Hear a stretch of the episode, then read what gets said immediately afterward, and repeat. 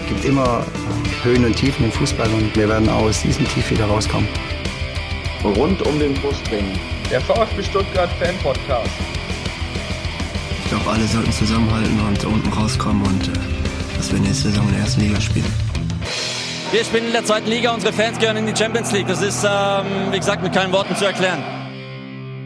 Herzlich willkommen zum Podcast rund um den Brustring. Mein Name ist Lennart und auch heute ist wieder der Tom dabei. Hallo Tom.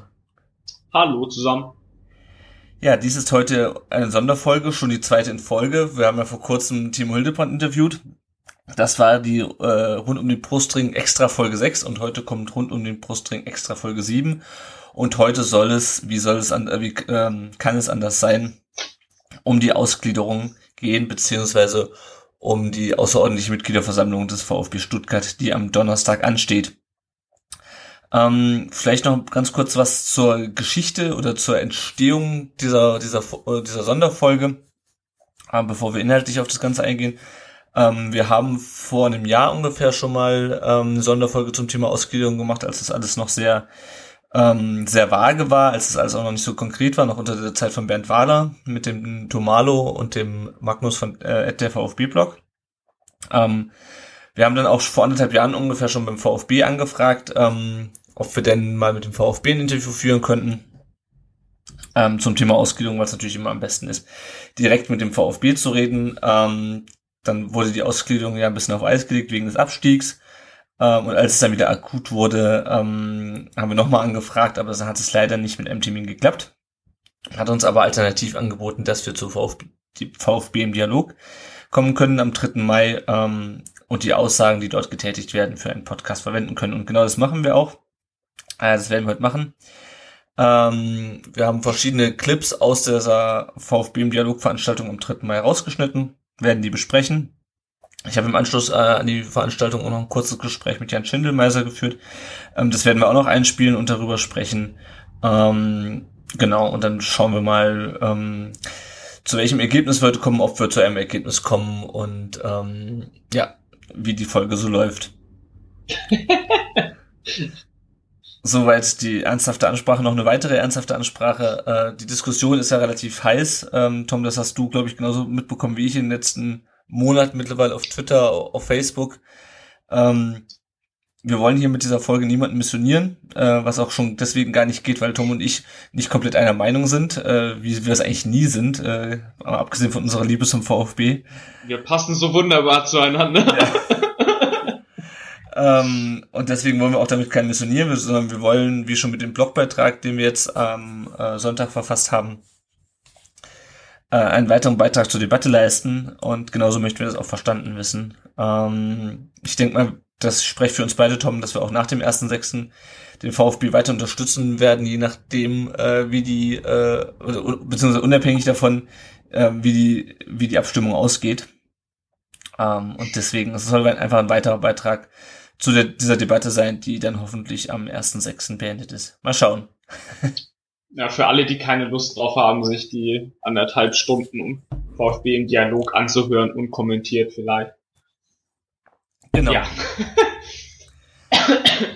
jo, ähm, über welche Themenfelder wollen wir denn heute sprechen? Tom, magst du es mal ganz in Kürze umreißen? Genau, also natürlich werden, mal, werden wir mal kurz darauf eingehen, ähm, worum es eigentlich geht. Vielleicht gibt es tatsächlich immer noch Leute, die das nicht genau wissen. Ähm, dann gibt es einen weiteren Themenbereich, der die Wettbewerbsfähigkeit in der Bundesliga des VfB ähm, umreißen soll. Dann ähm, gehen wir noch darauf ein, ähm, wie die Infopolitik und äh, die Polarisierung durch den VfB so zu bewerten ist. Ähm, es geht auch um die Mitgliederrechte, wie sie jetzt aussehen und wie sie dann vielleicht in der Zukunft sind. Und ähm, schließend tun wir dann äh, mit dem Themenbereich Chancen, Risiken und was passiert eigentlich bei einem Nein und äh, aufhören werden wir wohl mit einem kleinen Fazit, nehme ich an. Ja, ich, das denke ich auch. Gut, ähm, vielleicht mal vorab, ähm, ich habe jetzt schon so viel geredet am, am Anfang, Tom, möchtest du kurz vielleicht nochmal ähm, erklären, worum es eigentlich geht oder darlegen, worum es eigentlich geht für diejenigen, die es noch gar nicht, äh, die es noch gar nicht mitbekommen haben. Ich kann es versuchen. Also, der VfB möchte seine Fußballmannschaften, soviel ich weiß, ab der B-Jugend aufwärts in eine VfB Stuttgart AG ausgliedern. Ausgliedern heißt in dem Fall, dass ähm, ja, die, die Mannschaften eben auf äh, eine Tochtergesellschaft, in, in dem Fall eine AG, ähm, eben ausgegliedert werden. Also ähm, der VfB tritt dann nicht mehr als eingetragener Verein sozusagen in der Bundesliga an, sondern als AG. Ähm, das tun ja auch andere Vereine, wie zum Beispiel Bayern München schon ähm, und so weiter und so fort. Ich habe die AGs gerade nicht alle im Kopf, aber es gibt auch noch GmbHs und so weiter. Ich glaube, also, ich glaub, es gibt zwei. Es gibt Bayern und Hamburg. Genau, Bayern, Hamburg sind, glaube ich, war nicht Frankfurt, ich weiß es nicht. Genau. Ist Frankfurt, auch nicht genau. so wichtig, ist auch nicht so wichtig. Ähm, auf jeden Fall ähm, gibt es, glaube ich, aktuell nur noch zwei Vereine in der Bundesliga. Das ist Freiburg ähm, und Schalke und wir noch. Und, und Mainz. Ähm, Mainz auch. Und Mainz, pardon, genau, drei. Äh, Mainz noch. Ähm, genau, und ähm, es kann sein, dass man so oder so bald ausgliedern muss, weil das die, F die DFL vorschreibt, weil man als äh, eingetragener Verein natürlich ähm, gemeint oder gesellschaftsnützig sein muss und ähm, in dem ganzen Tross um den Profifußball, wo es um solche Summen geht, ist die Gemeinnützigkeit natürlich immer so ein Thema. Das ist jetzt aber noch nicht so. Wobei ich glaube, ähm, ganz, wenn ich dich ganz kurz unterbrechen darf, ich glaube, das immer. Immer. ich glaube, das ist weniger eine Sache der DFL, sondern des ähm, der jeweiligen Vereinsregister. Äh, ähm, ja, das die stimmt. Dann, die dann immer sagen, ihr oder beziehungsweise vielleicht auch der Finanzämter. Also, liebe Hörer, auch wir sind keine Experten, auch wir sind Fans, die sich sozusagen ehrenamtlich in unserer Freizeit mit dem Thema beschäftigen ähm, und versuchen, so weit wie möglich eine Meinung zu bilden. Das heißt, wenn hier nicht jedes Wort, was wir sagen, ähm, juristisch 100% korrekt ist, dann seht es uns nach. Es ist kein böser Wille, äh, Leute zu beeinflussen. Gerne könnt ihr hinterher nochmal kommentieren und uns auf Fehler hinweisen. Ähm, genau, ja. Das wird nur kurz okay. so angeschmissen. Perfekt. Jedenfalls äh, will der VfB das machen. Man verspricht sich davon ähm, zum einen, dass die ähm, ja die Voraussetzungen einfach besser werden, also dass man als AG vielleicht sogar besser arbeiten kann und man verspricht sich natürlich auch Geld davon, weil man nämlich bis zu 24,9 Prozent der Anteile verkaufen möchte. Und ähm, ja, da, da, das ist im Prinzip der Grundsatz. Ähm, die 24,9 Prozent, äh, das heißt, dass der Verein noch 75,1 Prozent an der AG hält und somit das Sagen hat. Ähm, wer da dann das Sagen hat, da werden wir wahrscheinlich später noch drauf eingehen. Ähm, die erste Tranche, wie der VfB das immer so schön sagt, äh, wären 11,5 Prozent der Anteile zu verkaufen an die Daimler AG. Ähm, da sind auch bereits Verträge unterschrieben. Und ähm, diese 11,5 Prozent, für die würde der oder die Daimler AG 41,5 Millionen ähm, überweisen. Die restlichen 13,4 Prozent äh, sollen dann später verkauft werden. Ähm, an wen weiß man nicht so genau. Auch hier gehen wir später noch drauf ein. Ähm, und das soll dann insgesamt bis zu 100 Millionen Euro einbringen.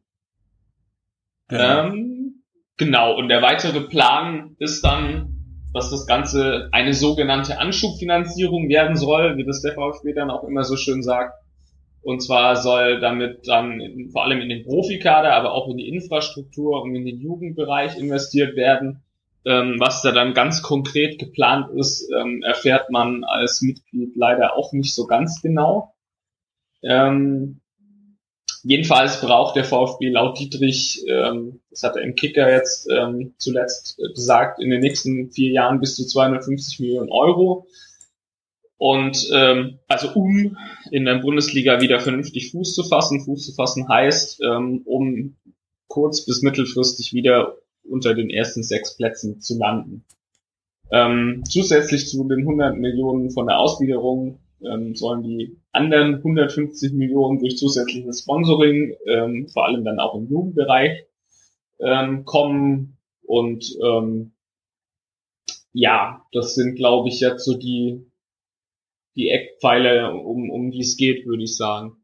Ähm, genau, vielleicht äh, können wir da auch schon gleich den ersten das, den ersten Clip von der, von der VfB Dialogveranstaltung ähm, einspielen, weil natürlich die Frage ist, was hat denn eigentlich ähm, die Daimler AG von der Ausgliederung, ähm, weil ich meine, wir haben uns das gerade, oder ich habe mir das gerade das zu Ende gegangene Relegationsspiel zwischen 1860 München und Jan Regensburg ähm, äh, angesehen. Dort hat man einen Investor, der sehr viel, der, der sozusagen ähm, mit seinen Anteilen sehr viel Mitspracherecht verbindet, äh, den Herrn Ismaik.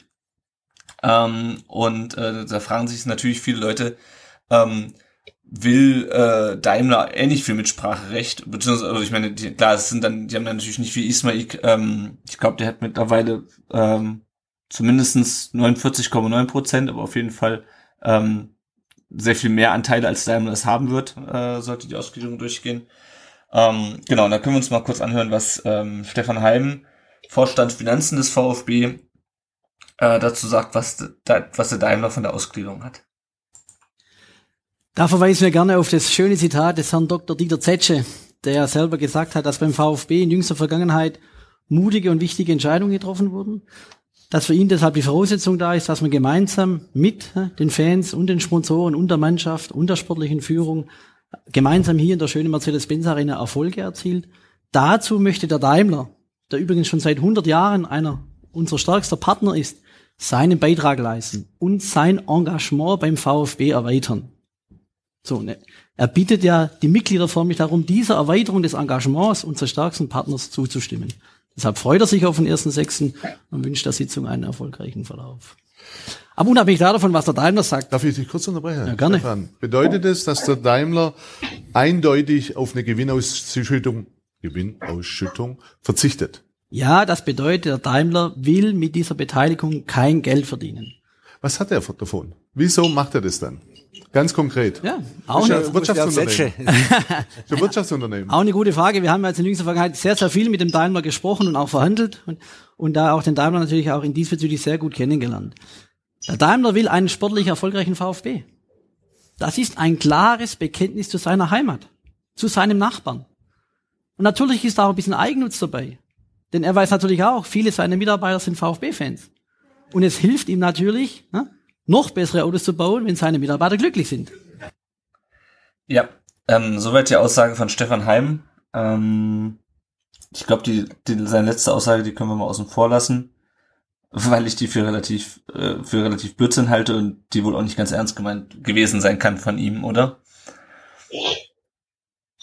Weiß ich ehrlich gesagt gar nicht. Also mit den, dass die, dass die Mitarbeiter glücklicher sind. Ähm, Ja, wenn sie wirklich VfB-Fans sind, vielleicht schon, aber ähm, klar will der Daimler damit auch Geld verdienen, aber halt nicht aus den Anteilen raus. So viel glaube ich auf jeden Ja. Fall. ja, Also wie- ich denke schon, dass die ähm, ja einfach am äh, daran interessiert sind, den Standard Stuttgart ähm, zu stärken. Und ähm, ja wollen deswegen dann natürlich auch Geld reinpumpen, was mir bei der Geschichte dann immer so ein bisschen aufstößt, warum erhöhen sie da nicht einfach das Sponsoring, wäre dann eigentlich meine Anschlussfrage ja, gewesen, die man in dem Interview vielleicht hätte stellen können.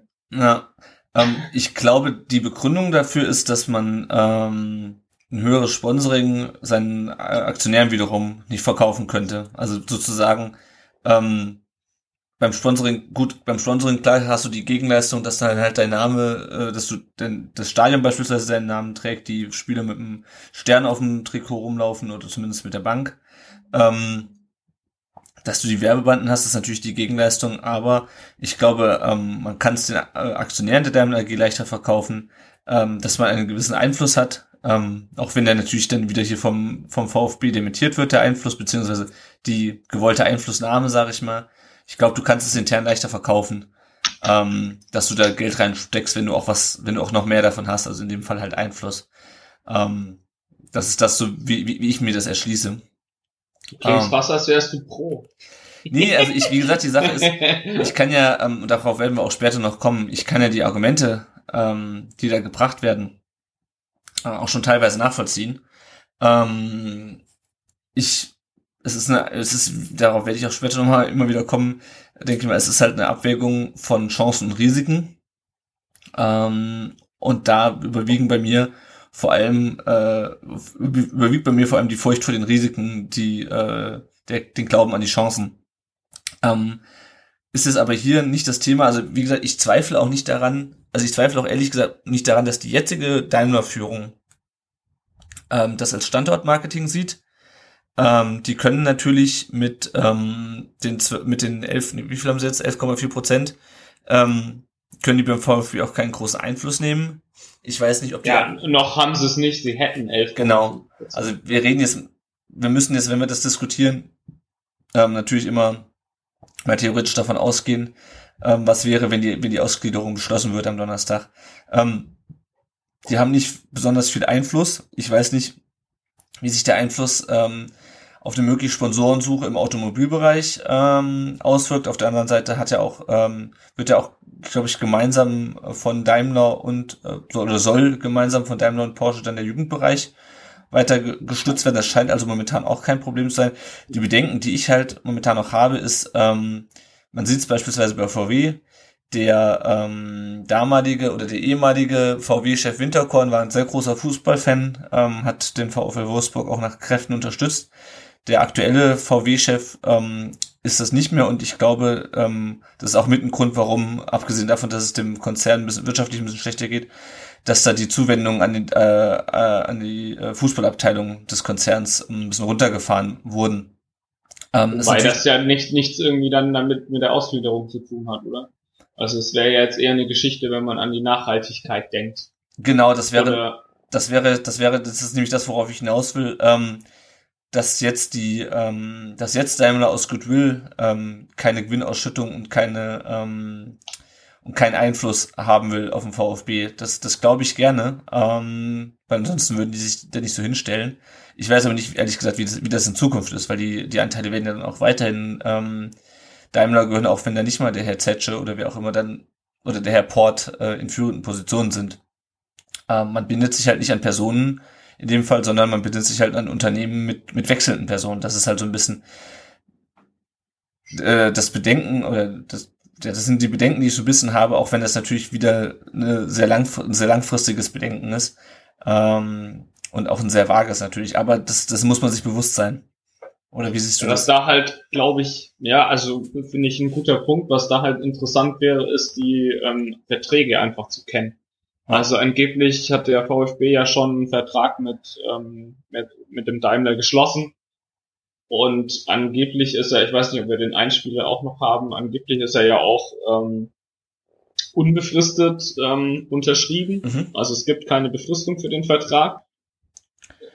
Trotzdem kennt man den halt nicht und das ist auch was, was mich stört. Also wir haben jetzt am Anfang unsere Position auch gar nicht äh, nochmal gesagt. Ich glaube, du bist äh, relativ strikt dagegen, zumindest unter den Voraussetzungen, weil für dich ja. die Risiken überwiegen. Ich äh, war ehrlich gesagt lange Zeit dafür. Ähm, bei mir läppert sich dann jetzt zur Zeit aber auch eher so die Kontrast zusammen, ähm, weil mir einfach ganz oft Informationen fehlen. Also ich bin grundsätzlich eigentlich offen dafür, ähm, auch wenn ich es irgendwo schade finde, aber ich glaube, dass das einfach der moderne Fußball ist, der ist so, wie er ist. Das, das, das verhindert man nicht mehr. Da ist die, ja, das ist einfach zu spät, meiner Meinung nach. Entweder du spielst da mit oder du gehst unter. Also es soll mhm. jetzt nicht heißen, dass, dass wir ohne Ausgliederung weg sind oder so.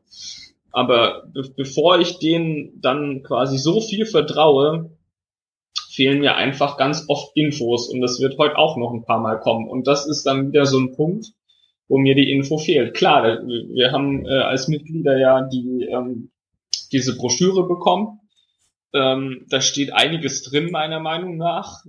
Leider teilweise halt auch einfach unkommentiert. Also ich, ich äh, da, da stehen definitiv auch Sachen drin, die, die verstehe ich einfach nicht. Zum Beispiel bei der Satzung oder so. Ähm, aber dann so, so ein Vertrag zum Beispiel, der steht da halt nicht drin. Ich, ich kann dann nicht, nicht, nichts eigentlich dann zum Risiko sagen, langfristig. Und das ist was, was mhm. mich halt definitiv stört. Ja. Wir können vielleicht auch noch mal kurz äh, uns anhören, was, ähm, was der Stefan Heim sagt zum Thema, was passiert, wenn Daimler die Anteile ähm, loswerden will, weil das ist ja auch so eine langfristige Geschichte, wo sich viele Leute fragen, ähm, was passiert dann eigentlich? Ähm, es geht um das Thema vinkulierte Namensaktien, ähm, ohne äh, den Begriff jetzt irgendwie ganz durchdrungen zu haben. Ähm, aber ich glaube, wir lassen Stefan Heim noch mal kurz zu Wort kommen dazu. Äh, ist das Engagement von Daimler, also die AG-Anteile, hält er die zeitlich befristet? Wenn nicht, was bedeutet's, wenn der Daimler seine Anteile zurückgeben möchte? So hätte ich es jetzt übersetzt, Johannes. Ja, also es gibt keine zeitliche Befristung. Es ist ein klares Bekenntnis, unbefristet. Ähm, es sind auch sogenannte Vincolider Namensaktien. Das heißt, der Daimler darf auch die nicht ohne Zustimmung des Vereins weiter veräußern. Und selbst für diesen Fall hätte der Verein ein sogenanntes Vorkaufsrecht. Und wir haben sogar verhandelt, dass der Verein braucht dann auch dieses Geld, um diese Anteile zurückzukaufen, dass, dann, dass es dann eine Kaufpreiszahlung geben muss, die sich der Verein auch leisten kann, also über eine zeitliche Streckung. Also insofern, wie gesagt, ein sehr, sehr fairer äh, äh Partner, den wir hier gefunden haben, um den VfB zu unterstützen. Genau, also ähm, wie gesagt, der VfB kann diese Anteile auch zurückkaufen von Daimler, wenn Daimler die irgendwann wieder abstoßen möchte. Äh, aufnimmt für den VfB finanzierbaren Weg. Ähm, was sich ja zunächst mal nicht schlecht anhört, ähm, ist nur die Frage, ähm, ob es dem Verein mal, Verein mal so schlecht gehen kann, dass er es dass er es nicht finanzieren könnte. Ich meine, es ist wieder eine hypothetische Frage. Ähm, also mal davon ab, glaube ich einfach nicht, dass der Daimler irgendwann mal sagt so, hey, wir wollen uns unsere Anteile zurück. Mhm. Weil, keine Ahnung, also wenn, wenn das jetzt nicht einschlägt, ähm, was wir, also was wir nicht hoffen, kann ich ja nicht sagen, weil wir nicht ausgegliedert sind. Ähm, mal vorausgesetzt, wir gliedern aus und ähm, das läuft alles nicht so und wir stehen in, weiß ich nicht, in zehn Jahren im dritten Jahr zweite Liga oder was und der Daimler hat überhaupt keinen Bock darauf, die Anteile noch zu haben. Das wird er ja aber nicht machen. Also ja. das wäre doch der, der Image-Schaden vor dem Herrn. Das, das wird nicht passieren. Das ist einfach, äh, also ich, ich, das ist relativ theoretisch meiner Meinung nach. Ja, das, das ist was, was definitiv nicht passieren wird und wenn es positiv ausgeht und wir in zehn Jahren äh, im dritten Jahr Champions League kicken, ähm, dann wird er auch den Teufel tun und da rausgehen, dann wird er eher noch äh, versuchen, da noch mehr Geld reinzuballern, dass wir uns da oben festsetzen. Ja. Also das sehe ich dann schon eher als als Win-Win sozusagen. Das ist zumindest der, der Punkt. Da ja. habe ich gar keine Bauchschmerzen. Ja, also das, davon gehe ich ehrlich gesagt auch nicht aus, dass die die ähm, loswerden wollen, beziehungsweise dass der VfB da irgendwie in die Bredouille kommt, ähm, die zurückkaufen zu müssen. Ganz ausschließen können wir es natürlich nicht. Ähm, aber es wäre in der Tat natürlich für den Daimler, man weiß natürlich nie, ob die nicht auch in so Schwierigkeiten kommen, wie es ähm, Volkswagen ähm, in die Schwierigkeiten kommen, die, Wurst, in die äh, Volkswagen es gekommen ist. Ähm, aber klar, ich meine, es ist, es ist alles, eine, es ist eine theoretische Gefahr. Das stimmt natürlich. Ja, ähm, so viel zum Thema, ähm, was hat Daimler davon, wie funktioniert das eigentlich? Ähm, das ist jetzt nur an der Oberfläche gekratzt von uns. Das waren jetzt, wie gesagt, nur die, so die wichtigsten Aussagen oder die wichtigsten Fragen, die auf dieser VfB im Dialogveranstaltung nochmal kamen. Ähm, hast du noch was zu dem Thema, was dir noch eingefallen ist, was wir noch diskutieren sollten, oder? Nein, aber ich hole mal kurz diesen Wisch äh, vom VfB, weil ich dann den für nachher noch kurz brauche. Ja, mach das. Super. Dann würde ich sagen, ähm, machen wir weiter mit dem Thema ähm, Wettbewerbsfähigkeit in der Bundesliga, oder? Genau, ja. Genau, also das erklärte Ziel, ähm, und da werden wir gleich auch noch Jan Schindelmeister zu hören. Ähm, das erklärte Ziel des VfB ist es, und das haben sie ja schon mehrfach gesagt, dass man äh, mit, der, mit dem Geld, das wir aus der Ausgliederung generieren, die Lücke zu den Top 6 der Bundesliga wieder schließen will, beziehungsweise mit den Top 6 ähm, der Bundesliga wieder mithalten möchte. Ich glaube, das kann man, das ist keine falsche Unterstellung, wenn man das äh, so wiedergibt. Ähm, auch in diesem Video, was zur, was zur ähm, Ausgliederung gedreht wurde, da sieht man den VfB auch äh, in einer Tabelle relativ weit oben. Ähm, ich denke mal, dass da äh, wird uns beim VfB keiner widersprechen, wenn wir sagen, dass das das erklärte Ziel des VfB ist, wieder unter die Top 6 der Bundesliga zu kommen, oder? Ja, kann man so unterschreiben. Also haben sie ja, glaube ich, auch da bei dem ähm, VfB im Dialog ziemlich deutlich so gesagt, ja. oder? Genau, dann hören wir uns dazu jetzt mal kurz Jan Schindelmeiser an. Vorstand Sport des VfB. Wenn man sieht, was die Clubs in der Bundesliga, nehmen wir mal die, das erste Drittel der Bundesliga-Tabelle, an Mitteln einsetzt, um erfolgreich zu sein, dann haben wir in etwa eine Vorstellung davon, wo wir hin müssen, um uns in diesem Wettbewerb zu behaupten. Und ähm, da ist das, was wir gerade vorhaben, dass äh, die Partnerschaft mit einem ja, Weltunternehmen hier direkt vor Ort als lokaler, regionaler, nationaler und internationaler Partner natürlich eine ganz wesentliche Voraussetzung. Ähm, ohne die, ähm, die Partnerschaft, ohne die Mittel, die uns ähm, aus dieser Quelle zufließen, ist das fast nicht denkbar, dass wir das, was in den letzten Jahren beim VfB Stuttgart verloren gegangen ist. Wir reden hier über allein im vergangenen Jahr knapp 50 Millionen Euro. Wenn man die letzten drei Jahre, vier Jahre betrachtet, also im Prinzip die Abwärtsentwicklung und das in Summe nimmt, dann sind das nahezu 100 Millionen Euro, die dem VfB Stuttgart verloren gegangen sind. Und ich darf an dieser Stelle sagen, selbst bei einem Aufstieg in die erste Liga fließt dieses Geld nicht zurück. Dem laufen wir weiter hinterher. Und äh, die Mittel, die uns zufließen würden aus einer ähm, Ausgliederung über diese Partnerschaft, die Mittel wollen wir auch nicht ausgeben. Wir wollen sie investieren. Nur wenn wir sie klug investieren, haben wir eine Chance, diese Lücke auf Dauer wieder zu schließen.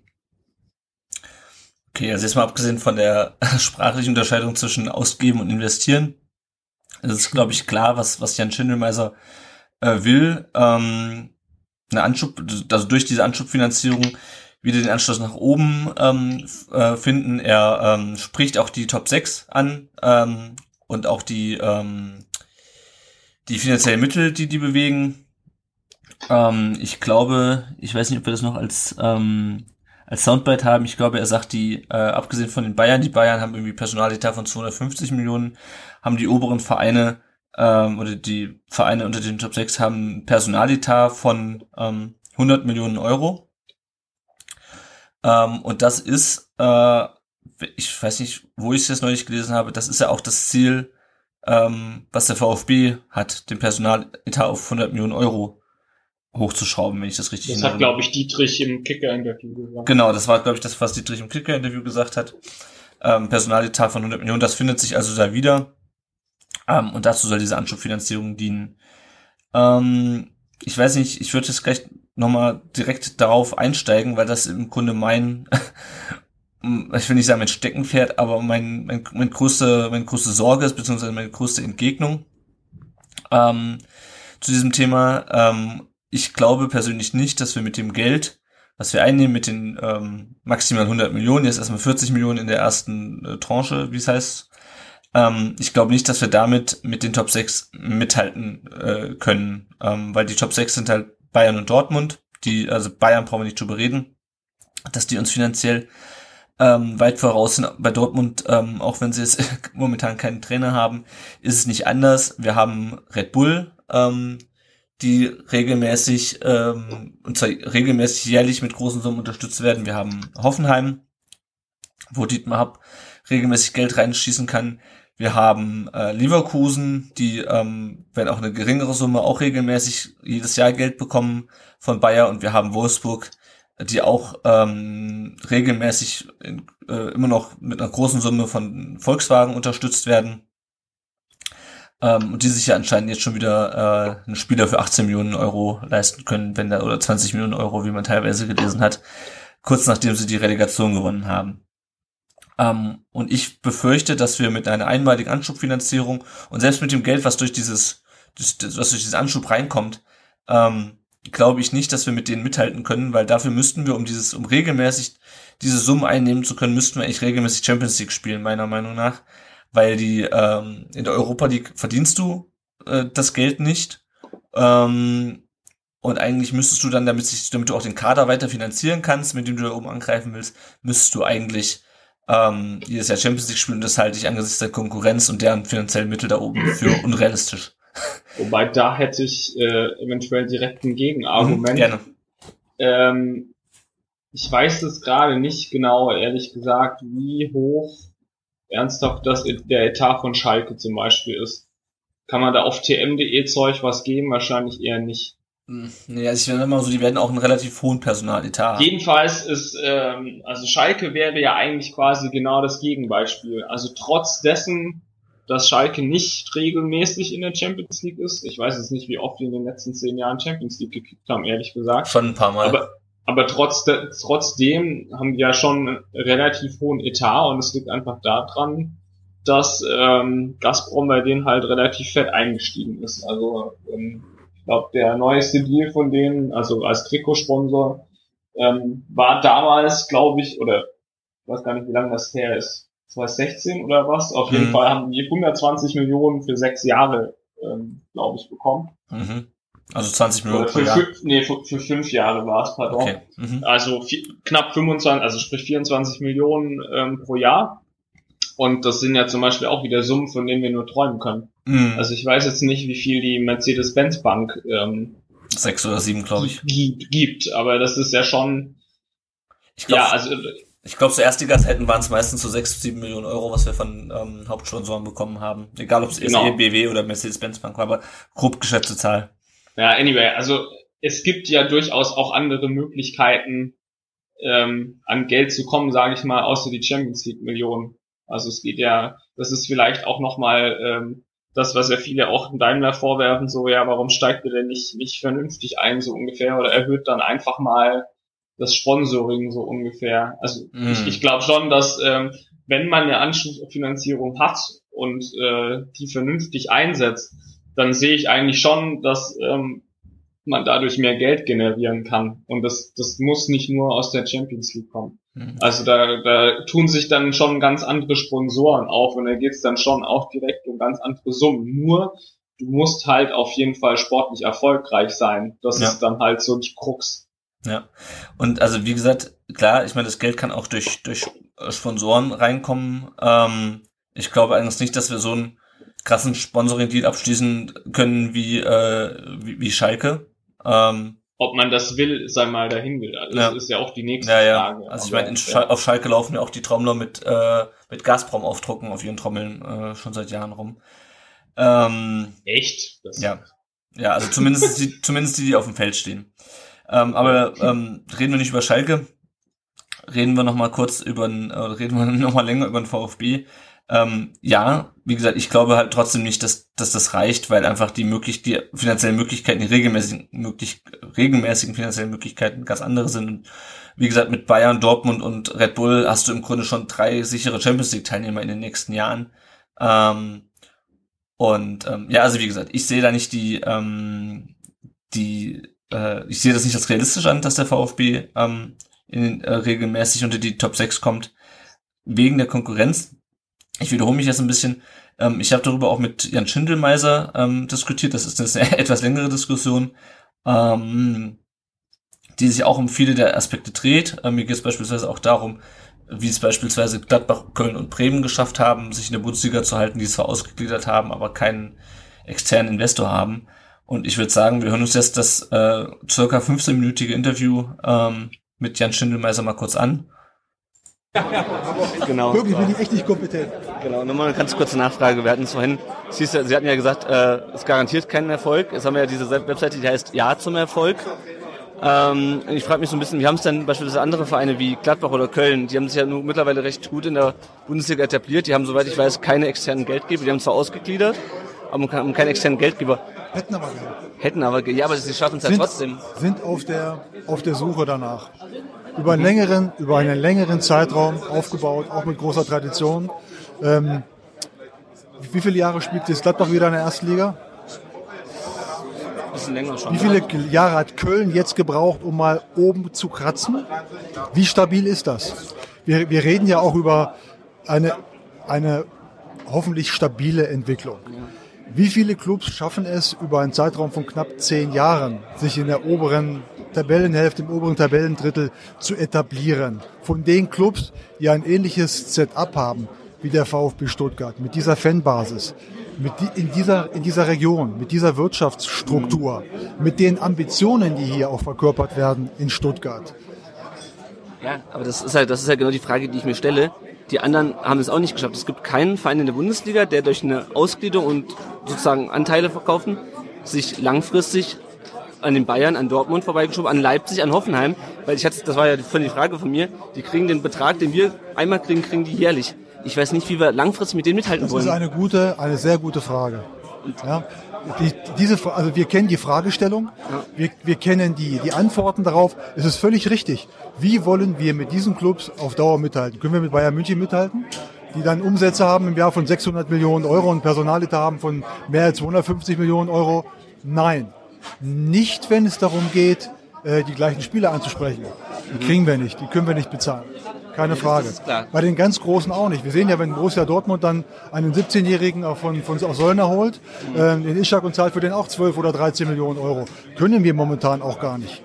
Aber wenn wir uns über die nächsten Jahre, wenn wir über drei, vier, fünf, zehn Jahre sprechen, wieder in diese Richtung bewegen wollen als VfB Stuttgart, dann brauchen wir doch eine Basis dafür, dass wir endlich mal wieder anfangen können. Das Ja, und da hilft uns jeder Betrag und jeder größere Betrag dafür, wenn wir ihn clever einsetzen. Aber es bedeutet nicht, dass wir jetzt eine Partnerschaft haben, eine mögliche, mit Daimler. Oder aber ähm, gehen wir davon aus, dass wir 25 Prozent der Anteile verkaufen oder 24,9, dass wir dann aus dem Stand heraus wettbewerbsfähig sind gegenüber diesen Clubs. Nein. Das ist ein Prozess. Und wenn wir dahin wollen, müssen wir den heute starten. Am besten sogar schon vor zwei Jahren. Das hieß auch, aber dass wir dann noch, noch mal zusätzlich Geld einnehmen müssen, dass die Anschubfinanzierung praktisch fortgesetzt wird. Und das, so, ist- wie, so wie ich das verstehe, ist das ja im Grunde nur, man hat es bei Gladbach gesehen, durch eine Champions League Teilnahme möglich, weil man da, also Europa, im Europa, in der Europa League, da kriegt man, glaube ich, im Halbfinale das, was man in der Champions League in der Gruppenphase bekommt, nicht mehr annähernd. Und da frage ich mich, wie will man auf diese Plätze kommen? Da müssen wir in absehbarer Zeit ja hinkommen, ansonsten verpufft das Investment, was wir jetzt machen, ja schon wieder, oder? müssen, um dahin zu kommen, eine Top-Arbeit abliefern. Wir müssen ganz, ganz viele Ja. Dinge richtig machen. Ja. Ähm, das Geld allein ist dafür nicht die alleinige, also zumindest nicht die alleinige, die Mhm. alleinige Basis. Aber ohne diese Mittel haben wir überhaupt keine Chance, da oben anzuklopfen. Kann- ich kann mir, Wir- ich kann mir wir- weiter nicht vorstellen, dass wir mit dem Geld eine Chance haben, mit Red Bull Leipzig mitzuhalten, die jedes Jahr, die jedes Jahr dieses Geld bekommen. Die bekommen sogar jedes Mal noch mehr. Jedes Jahr noch mehr. Ja, und die, und die Aber Bayern, wenn wir dort- Dortmund, da haben wir drei Vereine da oben. Aber wir- wir- noch ein Champions. Wir messen, messen uns doch jetzt noch nicht mit diesen Clubs. Ja, aber aber wir wollen doch, Geld kriegen. ja, die werden in Zukunft auch sehr viel Geld bekommen. Ja. Ähm, aber die Frage, die Sie stellen, ist ja, ist ja, ist ja korrekt. Ja. Wie kommen wir an die, an die größeren Summen? Wie kommen wir an die Fleischstöpfe? Die Fleischstöpfe gibt es in der Champions League. Ja, in Zukunft auch etwas stärker als bisher in der Euroleague. Die Gelder, die dort ausgeschüttet werden, sind etwas größer. Mhm. Aber, was ist die Alternative? So weitermachen wie bisher mit guter Arbeit. so wie's- weitermachen wie, wie bisher, ohne diese Mittel und ohne die Perspektive, aus dieser Anschub, Anschubfinanzierung größere Erlöse zu erzielen, dann bewegen wir uns, auf dem Niveau von Freiburg, Ingolstadt, ähm, Augsburg und das mit den Ansprüchen dieser Region und den Ansprüchen und den Ambitionen des VfB Stuttgart. Wer soll denn da glücklich werden? Ich glaube, da kommen wir nicht auf den grünen Zweig, weil ich sehe halt nicht, dass wir mit der Ausgliederung dahin kommen. Und dann äh, sehe ich halt das Problem, dann haben wir einen An- Anteil verkauft, wir werden immer noch nicht da oben reinkommen. In ist das Problem, wenn wir die Anteile verkaufen? Ich, ich sehe diese Problematik nicht. Dann haben wir die Anteile verkauft und dann sind wir nicht in der, in der Champions League. Was dann? Dann werden wir neues Geld brauchen und dann werden nochmal Anteile verkauft werden müssen. Dann haben wir, es, dann haben wir die, die Möglichkeiten, die Voraussetzungen, die wir haben, um oben anzugreifen, ausgeschöpft. Ja. Der, der Umstand, den Partner wie, äh, einen Partner wie Daimler gewonnen zu haben, liegt auch an unserer Haltung. An unseren, an unseren, an unseren, an den Gesprächen, die wir geführt haben. Letztendlich, letztendlich auch, ähm, auch an der Überzeugung, wie wir uns weiter nach oben orientieren. Ich kann Ihnen heute keine Garantie geben, äh, wo wir in fünf Jahren stehen. Ob wir der Europa League spielen, Champions League spielen, ob wir Sechster oder Siebter werden, aber ich kann Ihnen sagen, ähm, ohne die zusätzlichen Mittel eines Partners nach den letzten Jahren beim VfB Stuttgart. Das ist doch die Wirklichkeit, über die wir sprechen. Wie sahen denn die letzten Jahre aus? Der Club hat in den letzten Jahren 100 Millionen Euro verloren. Das ist die Wahrheit. 50 Millionen allein in diesem Jahr. Und um uns wieder an die Großen ranzurobben, um hier über infrastrukturelle Dinge zu sprechen, die wir verbessern wollen, um die Möglichkeiten, die richtigen Spieler auszuwählen, die jüngeren Spieler, die wir haben wollen, weiterzuentwickeln durch gute Trainer, brauchen wir dieses, dieses, ja, diese, dieses Schwungrad, das wir jetzt wieder in Gang setzen, in der Hoffnung, dass es sich dann schneller dreht. Und wenn uns das gelingt, im ersten und im zweiten Schritt, habe ich die Überzeugung, dass dann weitere Partner dazu kommen, um diese Lücke zu den Größen, Großen weiter zu schließen. Ob wir sie ganz schließen werden, weiß ich nicht. Haben Sie recht, kann man seriös heute nicht beantworten. Aber wir erhöhen die Chance, das hinzubekommen, deutlich. Ohne nicht. Und ich bin auch hier, das ist ein ganz wesentlicher Antrieb, ich möchte gewinnen. Ich möchte mit dem VfB Stuttgart wieder nach vorn. Ich möchte die Menschen, die ins Stadion kommen, und dass die Hütte ausverkauft ist, ähm, mit einem Lachen auf den Lippen nach Hause begleiten, gedanklich. Und nicht sich im Mittelmaß anfreuen oder sogar permanent gegen den Abstieg spielen. Und das ist nach den Verlusten der letzten Jahre eine der wesentlichen Optionen. Ich finde die nicht so attraktiv. Ich finde sie nicht so unbedingt so realistisch, aber ich glaube, da, da haben sie ein bisschen Vorsprung von mir und ich glaube, da kommen die auf den grünen Zweig. Ich glaube, dass wir uns auch ohne Ausgliederung im Mittelfeld der Bundesliga wieder etablieren können. Wird sicherlich nicht für ganz oben reichen, aber ich glaube, es wird auch mit Ausgliederung nicht ganz für oben reichen. Aber das haben ähm, die Vereine, die jetzt in der zweiten Liga spielen, 60, Nürnberg, auch Hannover und andere auch geglaubt, dass sie das können. So, und dann hat es nicht funktioniert. Weil abgesehen davon, dass wir noch nicht in der ersten Liga sind. Ja, wir sind noch nicht da. Da müssen wir, da müssen wir erst hin. Aber wenn wir da sind, ist auch die Erwartungshaltung in Stuttgart wieder etwas größer als, in, äh, ähm, als beispielsweise in Freiburg. In Freiburg akzeptiert man einen weiteren Abstieg und sagt, wenn wir über viele, viele Jahre unter den ersten 20, unter den ersten 25 Clubs in Deutschland sind, sind wir damit äh, zufrieden. In Stuttgart nicht. Wir werden auch in Zukunft keinen attraktiven Partner gewinnen, wenn wir nicht ambitioniert sind. Wir bekommen auch keine ambitionierten Spieler oder Trainer, wenn wir denen sagen, es reicht uns aus, im Mittelmaß zu versinken. Ich möchte kein Mittelmaß. Ich möchte nach oben und ich werde jeden Tag dafür kämpfen, dass wir das schaffen. Aber wir haben keine Garantie. Aber die Wahrscheinlichkeit auf den Erfolg, die ist deutlich größer mit einem solchen Partner. Es geht auch im Übrigen nicht nur allein ums Geld. Es geht um diese Partnerschaft und über das, was uns dieser Partner darüber hinaus noch bietet. Also beispielsweise auch Fantasie in Zukunft auch bei internationaler Vermarktung. Die allein die Dependancen von, von, von Daimler, die Werke, die Niederlassungen, die Auslandsdependancen. Da gibt es so viel Fantasie, ähm, auch international aktiv zu werden und auch darüber äh, Mittel zu erschließen, die uns helfen könnte, uns auch da jetzt einen Wettbewerbsvorteil ähm, ja, zu erschließen gegenüber den starken Partnern, die es schon in der Bundesliga gibt. Aber der Wettbewerb ist brutal. Und am Ende werden die ganz oben stehen, die diesen Wettbewerb für sich entscheiden.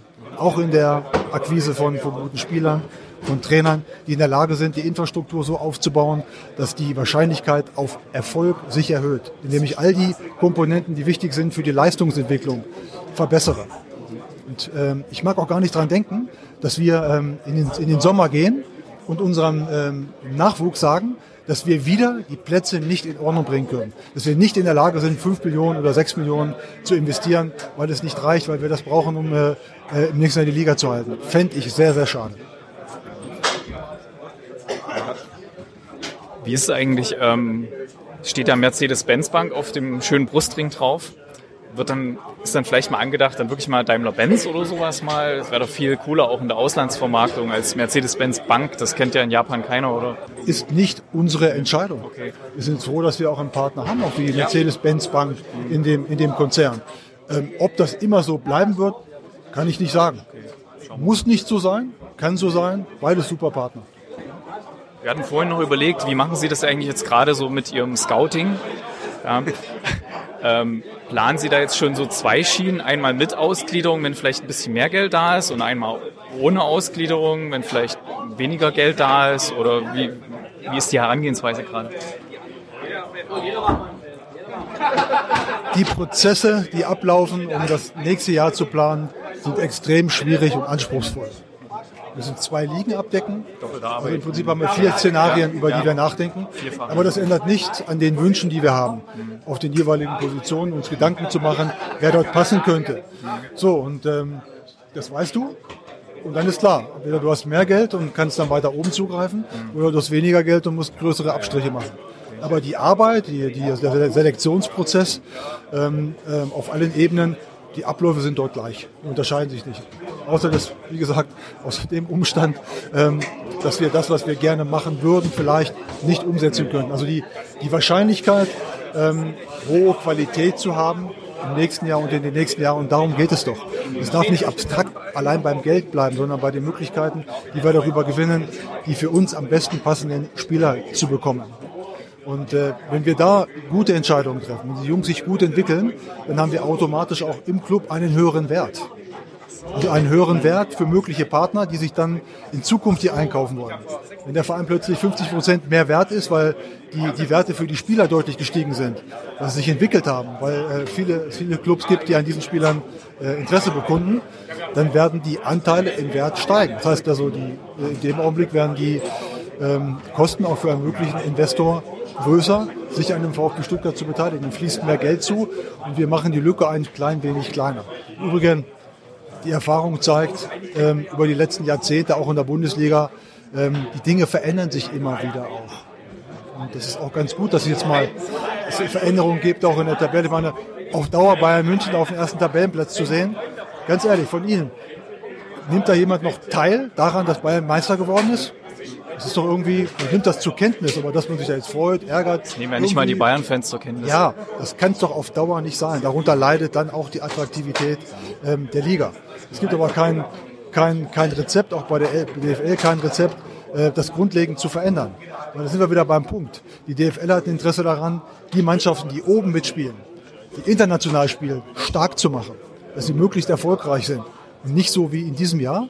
Erfolgreiche äh, deutsche Mannschaften auf internationalem Parkett erhöhen da die Wahrscheinlichkeit auf Erlöse aus der Auslandsvermarktung. Also, da oben wird es richtig spannend. Da macht es Spaß. Und wir werden alles geben.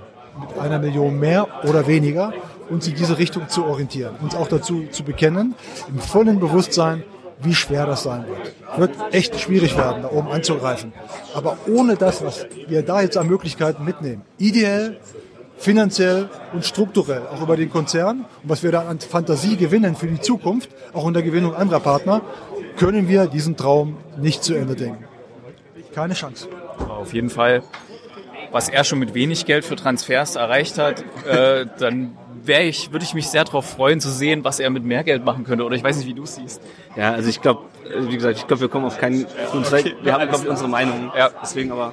Auf jeden Fall vielen Dank. Manchmal muss man sich darauf verständigen, dass man unterschiedliche Auffassungen Auf jeden hat. Fall gut, dass es mal die Zäsur dann gibt, dass am 1. Juni das Thema mal durch ist, dass alle wissen, woran sie sind. Ich kann zwar leider nicht kommen, weil ich muss arbeiten, aber ja, Sehr schade. ich ja, kann sich ändern. Auf jeden Fall vielen Dank für das Gespräch. Ja, gerne. Ja, soweit Jan Schindelmeiser. Ähm, Erik hat dann auch noch ein paar Fragen dazu gestellt. Ähm, also ich meine, eins muss man ihm lassen, er ist auf jeden Fall sehr wortgewandt ähm, und kann sich gut ausdrücken. Ähm, ja, das war jetzt ein sehr langes Interview. Ich denke mal, ähm, der hat viele Themen angesprochen, die du auch ähm, angesprochen hast. Ähm, ja, das sind halt, wie gesagt, ähm, ich bleib da bei meinen Bedenken. Ähm, Ja, was ich ganz spannend fand, ist, dass, ähm, was wir vorher vielleicht nicht beleuchtet haben, ist, dass wir mit Daimler quasi halt einen Partner einkaufen würden. Ob Hm. das ob die Partnerschaft dann wirklich auf Augenhöhe ist, das sei mal dahingestellt. Ich gehe ehrlich gesagt sogar davon aus. Ähm, ich meine, Gründe haben wir vorhin schon erörtert. Ähm, wa- was mir hieraus dann nicht so klar ist, was passiert denn eigentlich, wenn, wenn wir dann mit Nein abstimmen? Also die Abstimmung äh, geht ähm, gegen die Ausgliederung aus, heißt das dann, äh, dass die Tür für immer zu Daimler zu ist? Also das, das ist sowas, was mich ein bisschen stört. Das ist ja schon durchaus ein bisschen Pistole auf die Brust. Ähm, so hier, ihr habt eure Erwartungshaltung hier in Stuttgart und wir wollen auch nach oben und Mhm. das geht halt nur mit einem starken Partner und ähm, einmalige Chance. Das sind dann immer so die Sachen, die mich tatsächlich ein bisschen stören, ehrlich gesagt. ja. Mm, Was ich extrem positiv finde, ist, dass da wirklich ein Plan einfach mal wieder da ist. Ich habe durchaus seit langem mal wieder das Gefühl, dass da jemand Bock hat, richtig sich den Arsch aufzureißen, dass der VfB wieder nach vorne kommt. Das hatte ich die letzten fünf, sieben, acht Jahre seltenst. Mm, ja, ich weiß, was du meinst. Ähm, Also das ist ähm, deswegen, das ist glaube ich auch der einzige Grund ähm, oder einer der einzigen Gründe, warum ich noch äh, mit mir hadere und eventuell doch für Pro abstimmen würde, weil ich tatsächlich den handelnden Personen vertraue. Aber das ist ähm, ja ist vielleicht auch einfach äh, recht, recht kurzfristig gedacht, zumindest in den nächsten äh, ja. Hm. Na, du sprichst nochmal ein ganz wichtiges Thema an, die Erwartungshaltung. Das ist natürlich klar. Ähm, die Erwartungshaltung ist da. Ich meine, ich freue mich auch, wenn der VfB wieder Meister wird, Champions League spielt, äh, die, die Club-WM gewinnt, das ist gar keine Frage. Ich will auch Erfolg für den VfB. Ähm, aber bei mir überwiegt dann irgendwie das, was ich als realistisch einschätze, ähm, dämpft dann so mit meinen Hoffnungen ein bisschen ein, weil ich glaube halt, dass die ähm, diese Phase, die wir in den 2010er Jahren hatten, ähm, dass der VfB irgendwie jedes Jahr mindestens Europa League spielt oder zumindest jedes zweite und äh, alle drei, vier Jahre mal Champions League. Ähm, ich glaube, dass die Zeiten endgültig vorbei sind, ähm, eben weil sich Die Aber warum sollten die endgültig vorbei sein? Ich meine, Gladbach ist abgestiegen gewesen, Köln ist abgestiegen gewesen, Freiburg macht verdammt gute Arbeit. Also ich meine, es liegt doch einfach nur daran, äh, gute Arbeit zu machen. Und dass da dann äh, ein ordentlicher Batzen Geld äh, helfen würde, das steht, glaube ich, auch außer Frage. Also das, das finde ich zu negativ jetzt. Ja. ja, nee, also äh, ohne Scheiß, das, äh, das verstehe ich nicht. Also, also ich, warum du das so kategorisch ausschließt. Nee, ich schließe es nicht kategorisch aus, ich halte es nur für, ich halte es nur für unrealistisch. Weil, wie gesagt, du hast Bayern und Dortmund da oben. Die Bayern haben, als wir Meister geworden sind, ähm, da hatten wir noch einen FC Bayern, der sich auch mal eine Schwächephase erlaubt hat. Äh, danach haben die Bayern angefangen, äh, oder beziehungsweise, also da, da damals das erste Mal und dann als Dortmund Meister geworden ist, haben die Bayern angefangen, richtig viel Geld auszugeben, also wesentlich mehr und ähm, als sie in den, als sie in den äh, Jahren zuvor ausgegeben haben. Ähm, du hast Dortmund, ähm, die auch immer noch in der, äh, die auch jetzt wieder in der Lage sind, sehr viel Geld auszugeben. Du hast Red Bull, du hast Hoffenheim, die jetzt äh, anscheinend endlich mal auf den Trichter gekommen sind, mit mit ihrem vielen Geld vernünftig umzugehen. Ähm, ja, und deswegen sehe ich das einfach nicht als realistisch an, dass wir uns da dauer, dauerhaft wieder etablieren können, weil es einfach eine andere Bundesliga ist als in den 2010er Jahren. Weißt du? Das ist das und ich, da ich würde mir, würd mir das natürlich auch wünschen, aber ich glaube nicht, dass realistisch ist, aber das Problem ist, dass halt, kannst du halt in Stuttgart auch niemandem erzählen. Also klar, es würde mich auch wundern, wenn jetzt Schindel mal hingeht und sagt, jo Leute, also ähm, von Platz eins bis sechs können wir uns eigentlich äh, auf absehbare Zeit verabschieden. Natürlich sagen, natürlich sagt er das nicht, aber meine Befürchtung ist, dass die, dass diese, dass sich diese Zeiten vorerst nicht wiederholen werden und dass vorerst nicht mehr so laufen wird wie äh, von 2000 bis 2010, als man immer mal wieder oben reingerutscht ist, auch in die Champions League. Weiß ich nicht. Ich meine, es ist immer schwierig in die Zukunft zu gucken, aber ich, ja. äh, ich finde, du, du zeichnest das negativ. Gut, ich glaube, ich glaube über das Thema, wie realistisch das in Zukunft ist, äh, da kann man auch, glaube ich, ewig drüber diskutieren. Ähm, die Investition in den Profikader ist aber nur ein, eine Säule, in die der VfB investieren will. Eine weitere ist die äh, Infrastruktur, gerade im, gerade im Nachwuchsbereich. Und auch dazu hat Jan Schindelmeiser bei der, ähm, bei VfB im Dialog was gesagt. Das hören wir uns mal kurz an. Und ich verspreche, es ist kürzer als mein Interview mit ihm. Aber die Trainingsplätze im Nachwuchsbereich sind eine Katastrophe. Wir müssen da schleunigst ran. Und äh, da ist die Ausgliederung und die Mittel, die uns zufließen, ist der sozusagen der der Initi es ist Initiativ, da jetzt tätig zu werden. Die Bagger haben schon die Motoren laufen. Und nach der Ausgliederung setzen die sich in Bewegung. Und da haben wir endlich wieder auch im Nachwuchsbereich die Strukturen, das heißt auch die Infrastrukturen, die wir brauchen, wenn wir aus unserem Nachwuchsleistungszentrum in den nächsten Jahren wieder Spieler entwickeln wollen, die irgendwann in dem Stadion auftreten und sie begeistern, weil sie sagen, da haben wir wieder die Identifikation, die wir brauchen. Genau, also es geht zum einen halt um die ähm, um die äh, Trainingsplätze, ähm, auch um, um die Infrastruktur und darum neue Jugendspieler heranzuziehen. Da würde ich gleich nochmal ähm, das Zitat vom äh, Jochen Röttgermann, dem Marketingvorstand, hinterher schieben, ähm, der auf die Frage antwortet, ähm, wie ist das denn? Es sollte doch eh es, ähm, mehr Sponsoring reinfließen in die in den Jugendbereich. Ähm, warum äh, warum muss man denn ausgliedern, wenn wir denn eine tolle neue Sponsoringstruktur haben? Und wir sind gerade dabei, viele, viele weitere Gespräche in diese Richtung zu führen. Und für uns schließt sich das auch überhaupt nicht aus. Das, was der Jan und der Präsident gerade erklärt haben, dass wir ähm, auch Mittel aus einer eventuellen Ausgliederung in die Infrastruktur einfließen lassen, beißt sich ja überhaupt nicht damit, dass wir natürlich weiter das Ziel verfolgen, und da bin ich auch sicher, dass wir es erreichen werden, dass wir Ende des Jahres eine Sponsorenstruktur exklusiv für die Jugend haben, die diesen Bereich unabhängig macht von dem Profigeschäft, sodass wir da verlässliche Einnahmequellen haben. Aber on top werden wir natürlich äh, auch Geld aus der Ausgliederung nehmen, um die besagten Plätze auf Vordermann zu bringen. Also das eine schließt das andere nicht aus. Im Gegenteil, aus eins und eins wird da drei. Und wir müssen uns auch da, Jan hat es gerade erklärt, dem Wettbewerb stellen ähm, mit den Top-Vereinen in der Liga und da wirklich auch unseren jungen Wilden ähm, diese Infrastruktur bieten, ähm, die es dann möglich macht, dass wir möglichst viele Spieler von dort auch wieder bei uns bei den Profis sehen. Genau, also so viel zum Thema Investition in die Infrastruktur, in die Jugend. Das ist natürlich, sag ich mal, grundsätzlich erstmal ein hehres Investitionsziel. Ähm, ja. Wie ist deine Meinung dazu, Tom, zu den ähm, zu dem Ziel oder beziehungsweise wie, wie, wie schätzt du das ein? Auch die Diskussion ähm, äh, Sponsoring plus plus Ausgliederung, ähm, ja. Ja, ich finde es ähm, find's ziemlich positiv, dass man versucht, den Jugendbereich von den Profis abzukapseln. Also, dass es quasi unabhängiger ist und ähm, dass man vielleicht bei der Jugend halt äh, doch nochmal einen anderen Sponsor ähm, draufstehen hat. Ähm, das war ja, glaube ich, auch lange mit NBW so, meine ich, dass die noch in der Jugend dann geworben haben, obwohl wir ähm, bei den Profis schon einen anderen Sponsor hatten. Ja. Also das sehe ich grundsätzlich positiv. Was mich ein bisschen wundert, ist, ähm, warum die Trainingsplätze so schlecht sind. Hm. Also wir haben das Nachwuchsleistungszentrum vor zwei Jahren, glaube ich, gebaut. Mhm. Warum hat man denn dann nicht die Trainingsplätze mit neu gemacht? Also das kapiere ich nicht so ganz. Und warum ist unser Rating dann trotzdem so gut? Das ist so, was ich nicht ganz verstehe. Ich kenne die Plätze aber auch einfach nicht. Mhm. Ähm, ja, also, ja. Hat, hat er ja auch sehr plakativ dann noch gesagt mit die Bagger rollen schon und so. Das ist ähm, rhetorisch äh, ist das äh, echt eine andere Liga auf jeden Fall. Also ähm, ja, ja ma machen sie ganz gut auf jeden Fall, muss man sagen. Sogar der Heim mhm. hört sich ja, ähm, naja, zumindest was dann rauskommt, ist ja nicht so zumindest. Ja. ähm, ja, also klar, ich wehre mich natürlich auch nicht, also klar, wie auch bei dem ganzen Thema schon mehr Geld ist besser als weniger Geld.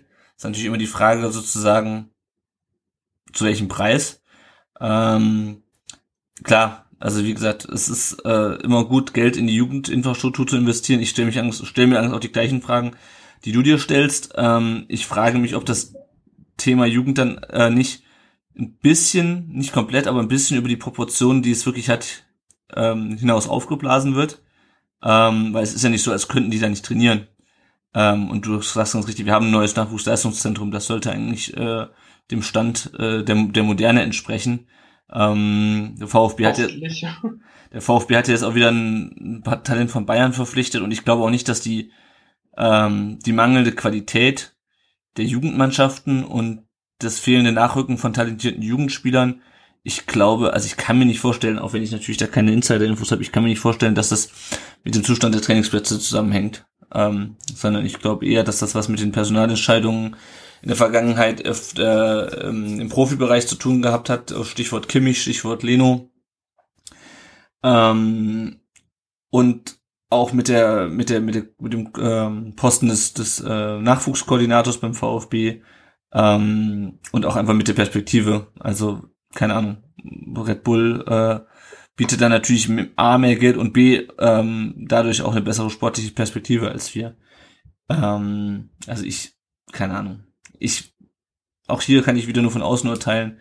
Ähm, ist sicherlich wichtig, eine gute Infrastruktur zu haben, aber ich kann mir nicht vorstellen, ähm, dass die in so einem schlechten Zustand ist, wie der VfB es beschreibt, beziehungsweise ähm, dass das so ein, dass das so ausschlaggebend ist ähm, für die Wettbewerbsfähigkeit im Jugendbereich, wie der VfB es da darstellt. Aber das ist meine meine Ansicht von außen, die das Ganze wieder so ein bisschen einschränken würde, was der Herr ähm, Rottgermann da sagt. Gut, ähm, dann kommen wir jetzt zum nächsten Thema, äh, das wir auch nur ganz kurz ansch äh, anschneiden wollen, weil's, äh, weil dazu auch schon viel gesagt wurde nämlich zum Thema Informationspolitik ähm, des VfB. Bei der ähm, Veranstaltung VfB im Dialog ähm, kam, wurde dann auch die Frage gestellt, ähm, warum ähm, der VfB so polar, polar, polarisiert an seiner Außenkommunikation. Dazu haben wir ein kurze, kurzes Statement von, von Jochen Röttgermann auch. In letzter Zeit wurde ja die Geschlossenheit, die man hier jetzt gerade auch vom Vorstand erleben kann, äh, doch von einigen auch äh, wahrgenommen, zum Teil auch moniert. Die Frage der Polarisierung, der Vorstand geht nur in eine Richtung. Golva et Golva sagt, äh, wie, wieso wird bei dieser Infokampagne häufig polarisiert? Fake versus Fakten, Bremsklotz, das abzulehnen, dazu würde einiges gehören, etc. Das sind ein paar Zitate, die man aus anderen Veranstaltungen rausgeschnitten hat. Ähm, Jochen, wir haben uns im Vorfeld für heute, wo wir uns vorher hin getroffen haben, kurz mal darüber unterhalten, was heißt das eigentlich mit der Polarisierung? Äh, kannst du mal auf den Punkt bringen, wieso entsteht dieser Eindruck oder was wollt ihr wirklich machen? Also ich empfinde uns jetzt nicht als unglaublich polarisierend. Natürlich haben wir eine klare Überzeugung, die wir ja auch hier jetzt heute zum Ausdruck bringen und auch in anderen Veranstaltungen schon zum Ausdruck gebracht haben, dass wir das für die richtige Entscheidung halten, das zu tun. Ähm, dass man dann natürlich auch die Argumente vorträgt, die wir eben glauben, dass es die richtigen sind, mag man als Polarisierung äh, darstellen. Ich glaube, wir müssen genauso akzeptieren, dass es Leute gibt, die einfach per se keine Ausgliederung wollen und die dann auf ihre Art genauso polarisierend ihre Argumente darstellen. Das tun wir, das akzeptieren wir. Wir wissen, dass es auch Gegner gibt, erklärte Gegner. Und ähm, insofern sehe ich uns nicht als besonders polarisierend an, sondern wir vertreten das, von dem wir überzeugt sind und versuchen, unsere Mitglieder auf diesem Weg mitzunehmen und einfach aus unserer Sicht zu erläutern, warum wir dafür sind.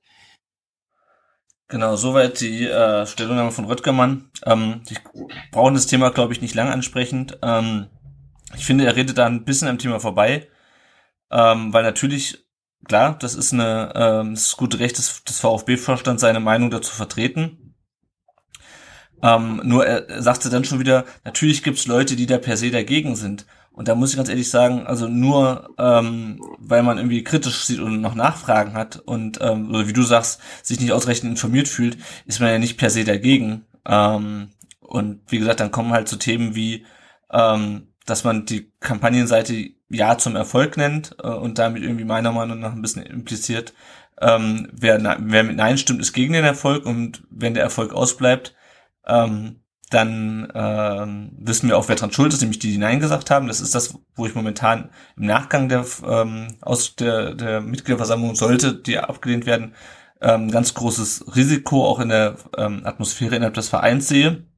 Sollte es dann nämlich nächstes Jahr beim, äh, beim VfB nicht so laufen, wie wir uns das er, ähm, erhoffen, sollte der VfB vielleicht sogar irgendwie zur ähm, Winterpause auf, auf, dem Aufstiegsplatz stehen, ähm, dann haben wir eine ganz klare, äh, da haben wir einen ganz klaren Schuldigen dafür. Ähm, und ähm, also wie gesagt, ich hatte schon geschrieben äh, am Sonntag, es hat für mich so ein bisschen was von einer Nestbeschmutzer-Debatte, ähm, äh, ja, nicht Kampagne, aber es ist auf jeden Fall, ja, die, die gegen die Ausgliederung sind, sind auch gegen den Verein, wird für mich dann immer so ein bisschen mit impliziert. Und das finde ich halt ähm, ein bisschen unverantwortlich. Ähm, ja, wie siehst du das zum Thema äh, Polarisierung beziehungsweise die, die Außendarstellung oder die Kommunikation des VfB zur, ähm, zur Mitgliederversammlung und zur Ausgliederung? Ist halt alles ein bisschen sehr vereinfacht. Aber das ähm, liegt halt auch daran, dass die wenigsten in der Materie drin sind, würde ich sagen. Also wir, ähm, man hat es, glaube ich, ja auch in der Einleitung von uns gemerkt oder beziehungsweise von mir, dass da einfach so ein paar Sachen nicht sattelfest sind.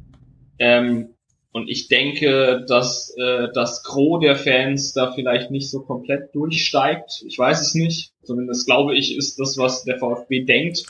Und deswegen ähm, vereinfachen sie das einfach extrem. Und ähm, einerseits ist es, glaube ich, die richtige Strategie, wenn man die Ausgliederung will. Nehme ich an, weil es dann doch viele gibt, die, ähm, die das, glaube ich, aufnehmen. Und auf der anderen Seite fährt man so Leuten wie, wie mir zum Beispiel zumindest halt irgendwie über den Mund, weil, weil ich keine Ahnung, ich kann mir einfach keine Meinung bilden. Und mir ist das einfach alles ein bisschen zu billig mit äh, Fake versus Fakt und so. Das ist ähm, in zwei Teilsätzen oder was. Also da war dann irgendwie, wir kommen noch zu den Mitgliederrechten, wenn da dann steht, ähm, das ist vielleicht eine gute Überleitung, wenn da dann steht, ähm, ja, irgendjemand behauptet, äh, wir haben dann weniger Mitgliederrechte, ist fake und äh, danach haben wir aber viel mehr und das ist Fakt, dann, dann finde ich das einfach nicht richtig und das, das nervt mich richtig krass.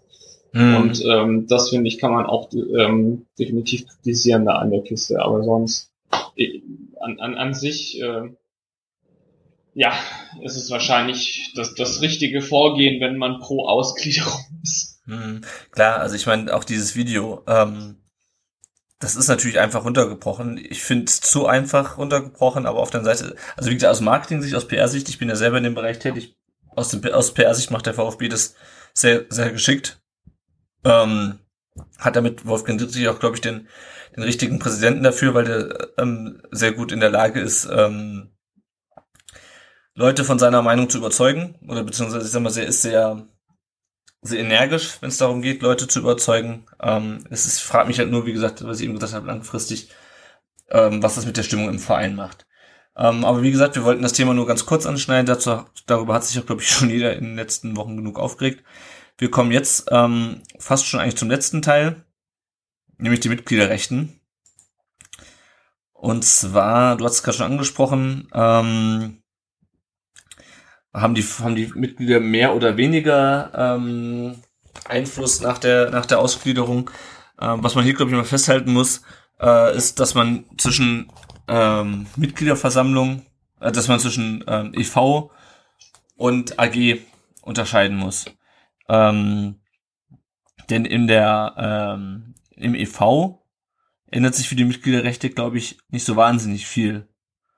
Ähm, Na, da werden sie auf jeden Fall mehr, weil wir ja dann quasi einen Vereinsbeirat haben, wo dann tatsächlich ja auch ähm, genau ja Mitglieder drin sitzen. Da, hätte, da, da hätte man ja nicht nur ein passives, sondern äh, nicht nur ein aktives, sondern auch ein passives Wahlrecht für die Mitglieder, also wirklich Mitbestimmung.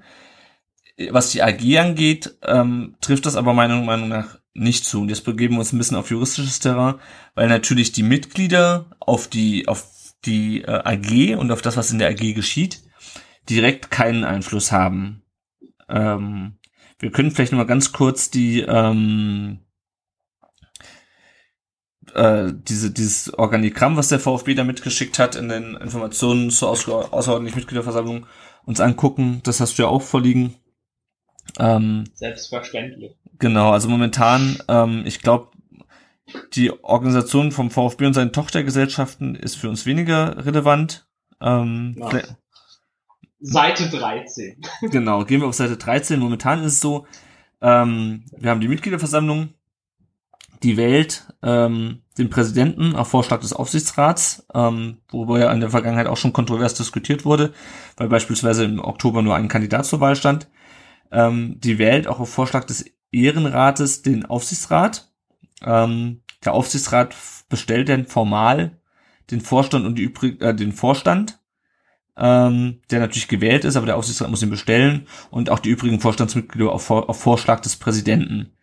Ähm, das war mir dadurch, dass wir, glaube ich, lange kein vollständiges Präsidium mehr gewählt haben, gar nicht so bewusst, dass der Präsident die weiteren Präsidiumsmitglieder vorschlägt. Aber ist klar, glaube ich, weil ähm, ähm, Schindelmeiser beispielsweise wurde ja auch nicht gewählt. Ne? Mhm. Ähm, genau, und es gibt momentan den Ehrenrat, der wird von der Mitgliederversammlung auch ähm, gewählt auf Vorschlag des Vorstandes. Es ist also, sagen wir mal so, ähm, schon basisdemokratisch, nur mit dem Unterschied, dass halt der, ähm, das ist halt, dass halt die Vereinsgremien sozusagen gegenüber der Mitgliederversammlung dieses Vorschlagsrecht haben. So. Ja. Äh, das ist auch relativ einfach und überschaubar. Jetzt kommen wir zu der ähm, Struktur nach der Ausgliederung. Ähm, da haben wir weiterhin die Mitgliederversammlung. Ähm, es ist erstmal im EV als oberstes äh, beschlussfassendes Organ. Und das wählt auf Vorschlag des Vereinsbeirats, beziehungsweise ich fange anders an, das wählt aus Bewerbern ähm, den Vereinsbeirat. Da äh, agieren der bisherige Vereinsbeirat und der Präsident als Wahlausschuss. Und dann haben wir einen Vereinsbeirat, der aus Mitgliedern besteht, bestehen kann. Dieser Vereinsbeirat schlägt dann anstelle des Aufsichtsrats in Zukunft des, äh, einen Präsidentschaftskandidaten vor und dieser wird dann von der Mitgliederversammlung gewählt. Möglichst beide. So, soweit der EV. Das heißt also, wir haben ähm, Mitglieder, die im Vereinsbeirat sitzen und den Präsidenten vorschlagen können. Das ist, glaube ich, das, was gemeint ist beim VfB mit der Stärkung der Mitgliederrechte, oder? Denke ich, ja. ja. So, dann kommen wir auf die AG zu sprechen. Ich würde das gerade nochmal weiter, weiter vorstellen, wenn es ja, okay klar. ist. Ähm, das Präsidium des VfB entsendet den Aufsichtsrat der AG. Ähm, also das Präsidium sitzt im Aufsichtsrat. Ähm, so wie ich das verstanden habe, hat der VfB einen Sitz, nämlich der Präsident. Ähm, in der Aufsichtsrat der, im Aufsichtsrat der AG. Daimler hat als Hauptsponsor, also die, wenn sie jetzt, der, Aber da, warte mal, da bin ich mir nicht ganz sicher, ob der Präsident des EV wirklich im Aufsichtsrat sitzt oder ob er den nur entsendet, sozusagen. Also er kann ja auch jemand anders dahin entsenden, oder? Genau, aber es ist für einfach Vertreter des Vereins, weil, ähm, es geht dann im Grunde dann, ja genau, und hier komme ich jetzt nämlich durcheinander, ähm, ist das beschlussfassende Gremium dass äh, wo es auch um die Stimmrechte geht, bei der AG jetzt der Aufsichtsrat oder die Hauptversammlung? Eigentlich der Aufsichtsrat, würde ich sagen. Nee, eigentlich die Hauptversammlung, weil, wenn du dir das hier anguckst, die strategischen Partner sind auch in der Hauptversammlung vertreten.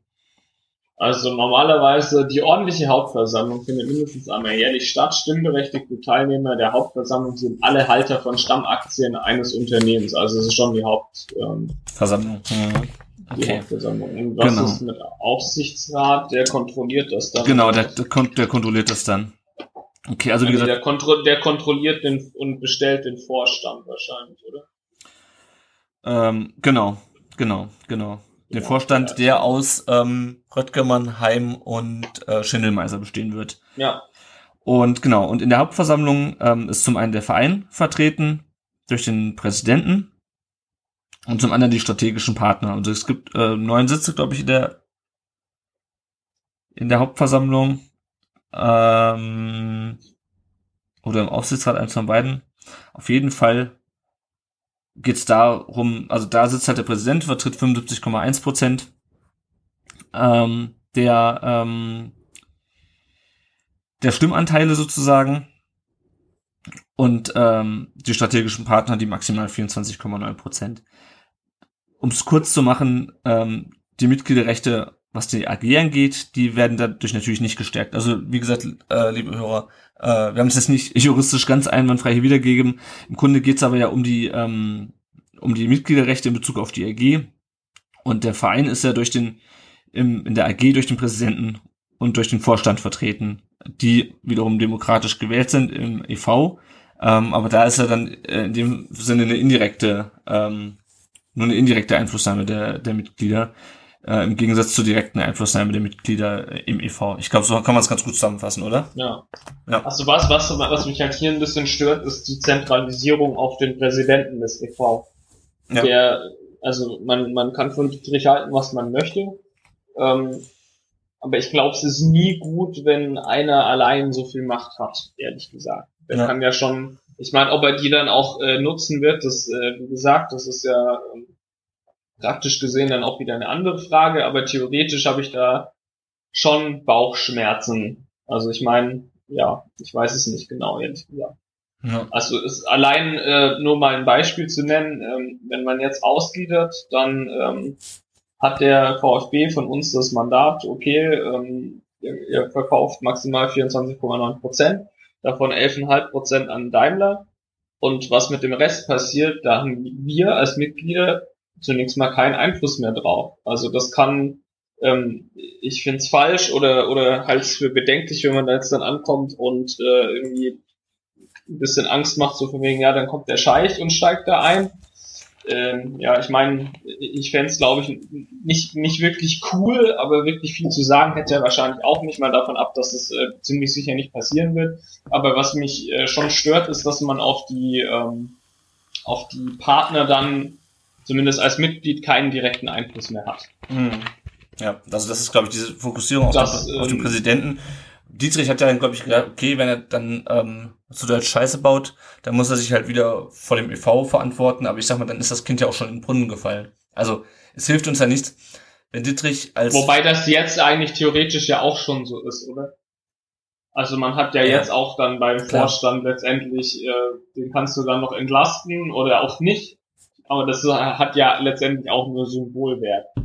Also das ist so, ja, was man Ja. dann vielleicht dem entgegenhalten kann. Mhm. Dass Nee, es jetzt auch nicht unbedingt anders ist. Ich meine, wenn, wenn der Vorstand äh, geschlossen Scheiße baut oder irgendwas macht, worauf wir keinen Bock haben, ähm, können wir per se auch nichts tun, außer entlasten oder halt nicht. Und das ist eigentlich auch nur rein symbolisch. Mhm. Klar, das ist Oder ihn dann von mir aus nicht mehr wählen. Das kann man natürlich auch machen. Ja. Ja. Gut, aber ich meine halt, äh, was wir glaube ich festhalten können, ist, dass die, dass der Einfluss auf die und das ist eine formal juristische Diskussion, dessen bin ich mir bewusst, dass der Einfluss auf die, äh, auf die, auf den Fußballbetrieb ähm, der Mitglieder durch die Ausgliederung geschwächt wird. Dadurch, dass man halt nicht mehr den, ähm, den direkten, direkt die Leute wählt. Ähm, oder? Ja. Man hat, ja genau, also und vor allem, man hat ja auf den Vorstand jetzt an sich von der AG auch kein, meiner Meinung nach quasi keinen Einfluss mehr. Also der, den ähm, entlastest du ja letztendlich nicht mehr. Ich meine, klar hat's ja dann noch die strategischen Partner und so in der Hauptversammlung. Ähm, ja, aber letztendlich wird das meiner Meinung nach schon weniger und das ist halt definitiv der Preis, ähm, den man zahlt. Ja. wenn man das Geld haben möchte und äh, Daimler und andere, die man noch nicht kennt, ähm, ja, als Partner haben will. Es gibt einfach einen Preis und das ist schon was, ähm, was mir ein bisschen in der Diskussion dann vom VfB gefehlt hat, aus nachvollziehbaren Gründen. Ich meine, klar, Dietrich wäre blöde, wenn er sich hinstellen würde und sagt so, hier, ich bin jetzt der Sonnengott, was er meiner mhm. Meinung nach dann auch danach nicht wäre, aber ähm, ja. Gut, dann würde ich sagen, haben wir jetzt in aller Kürze ähm, ähm, knapp über eine Stunde das Thema nochmal durchdiskutiert, nochmal unsere Ansichten dargelegt. Ähm, ja, Tom, dann, ähm, du hast es schon kurz angesprochen, versuch nochmal kurz. Äh, du bist, gehe geh ich von aus, weiterhin, weiterhin unentschieden. Ähm, ja, relativ. Also ich bin ja. extrem unentschieden einfach, ähm, weil es für mich einfach ähm, eine Grundsatzentscheidung ist. Also entweder du entscheidest dich meiner Meinung nach für, für ein Unternehmen VfB mehr oder weniger oder für eine, naja, weitere Professionalisierung, wenn man so möchte. Dafür gibt's Geld und hoffentlich Erfolg. Wie sicher das ist, haben wir drüber gesprochen. Ja. Ähm, gibt's dafür aber auch ein paar Rechte ab.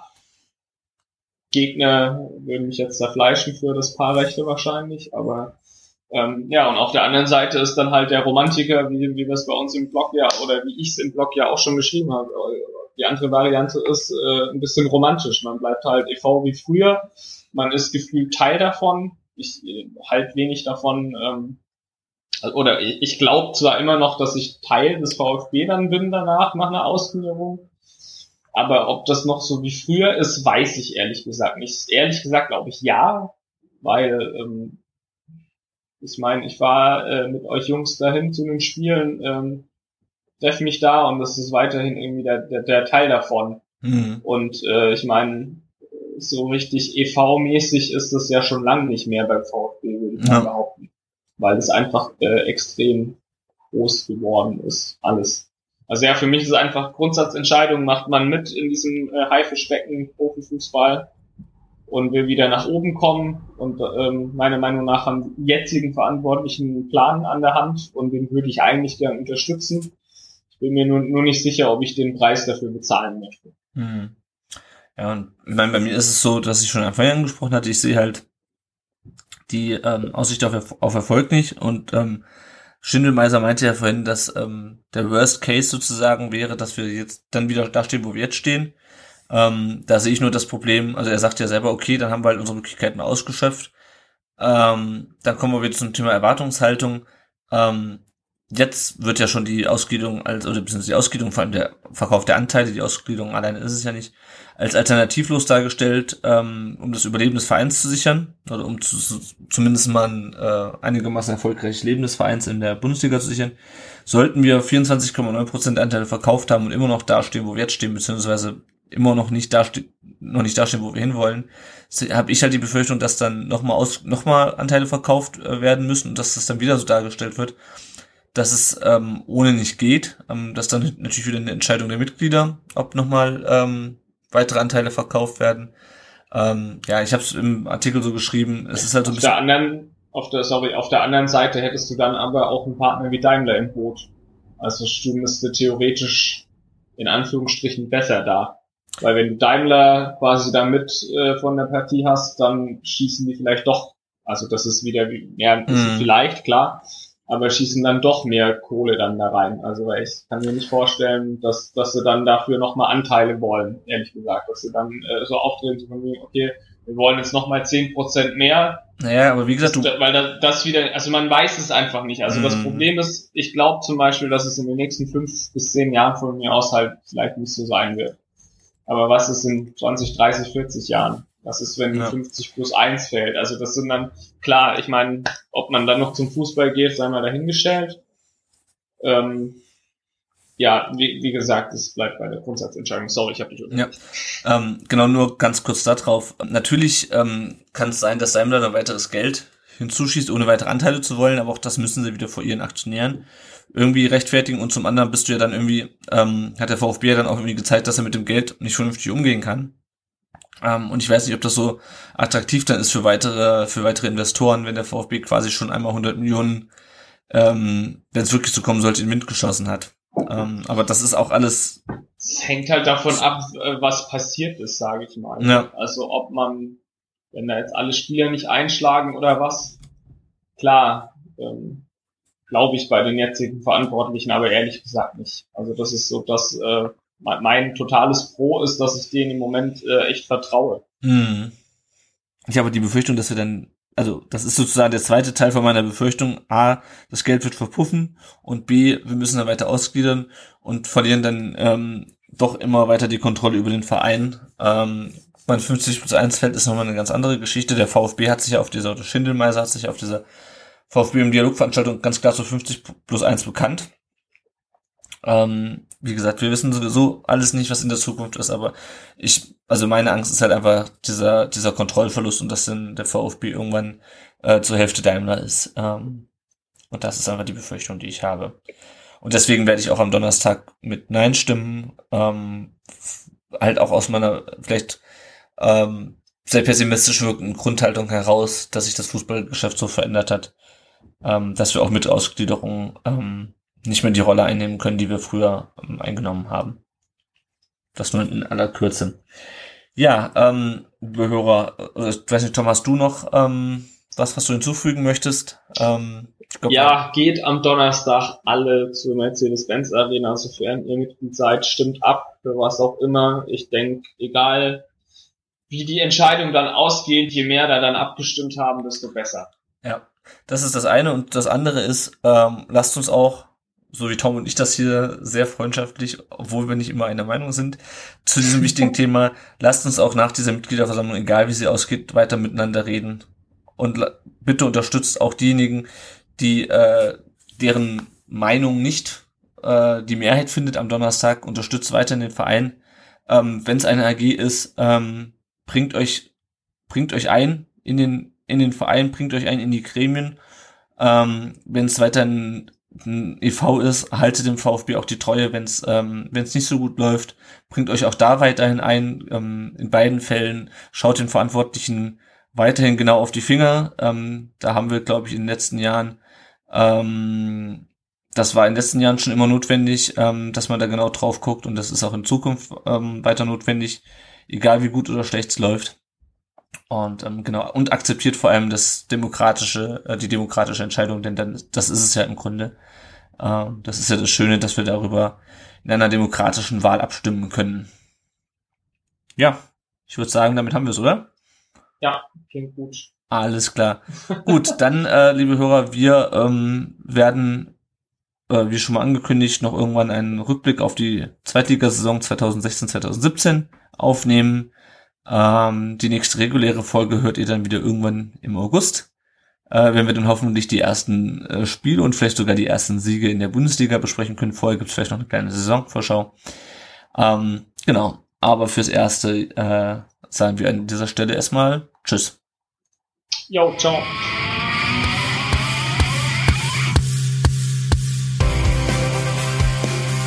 Rund um den Brustring. Der VfB Stuttgart Fan Podcast.